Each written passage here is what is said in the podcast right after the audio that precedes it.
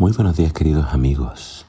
Hoy en Primero Dios te invito a que juntos leamos Isaías capítulo 25. Dice así la palabra de Dios. Oh Señor, honraré y alabaré tu nombre, porque tú eres mi Dios.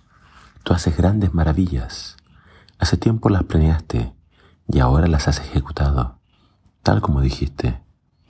Tú conviertes en ruinas las grandes ciudades las más firmes fortalezas son transformadas en escombros. Hermosos palacios en lejanas tierras desaparecerán y jamás son reconstruidos.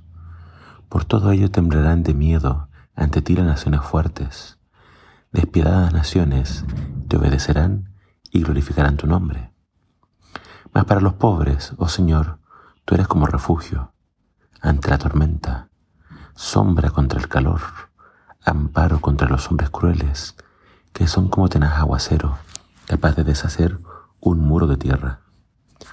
Como las nubes refrescan la tierra cálida y seca, así enfriarás el orgullo de las naciones implacables.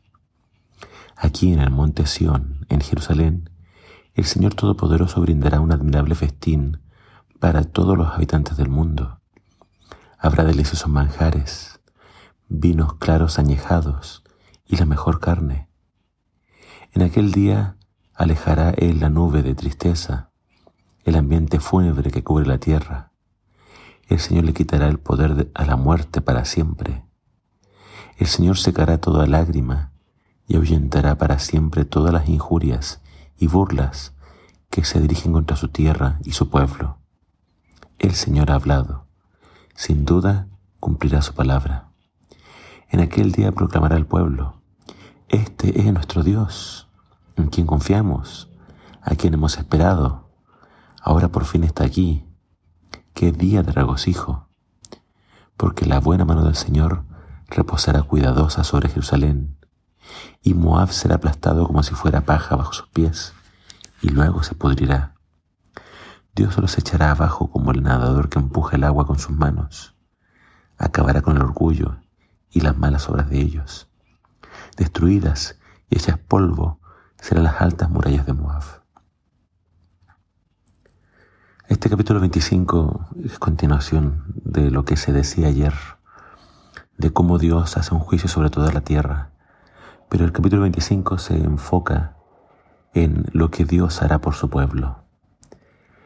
Dios entonces se manifestará.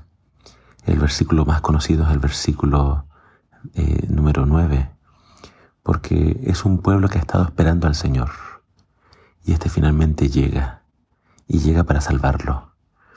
Este pueblo con alegría proclama, este es nuestro Dios a quien estamos esperando. Él ha venido y nos va a salvar.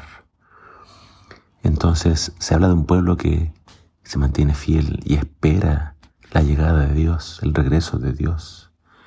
Pero cuando Dios llega pasa algo también muy, muy importante del cual después se volverá a hablar en el libro de Isaías, pero son ideas que se van a ampliar posteriormente en Apocalipsis. El versículo 8 dice que Dios finalmente quitará el poder a la muerte. Dios va a destruir la muerte. Es decir, la muerte no es el plan de Dios. Y Dios ha permitido que la muerte reine por mucho tiempo. Pronto Dios va a destruir la muerte y ya no habrá más muerte. No habrá más dolor, no habrá más, no habrá más llanto, no habrá más sufrimiento. Esa es la promesa de Dios.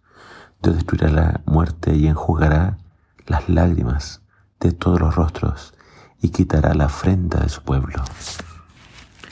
Entonces, cuando se habla de juicio, se habla de la destrucción de los malvados. Eh, acá Dios habla de aplastar a Moab, por su soberbia. Por una parte entonces Dios ejecuta el castigo sobre los malos, pero por otra parte Dios trae la recompensa.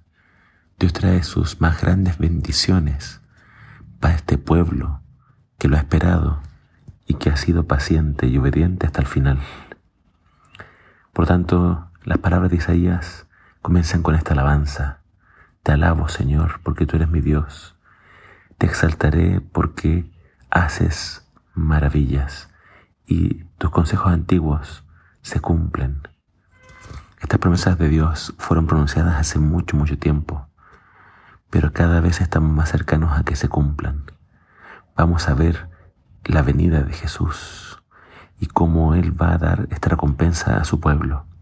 Así que espera un poco más, no te rindas, la salvación está muy pronta a llegar. Que el Señor te bendiga.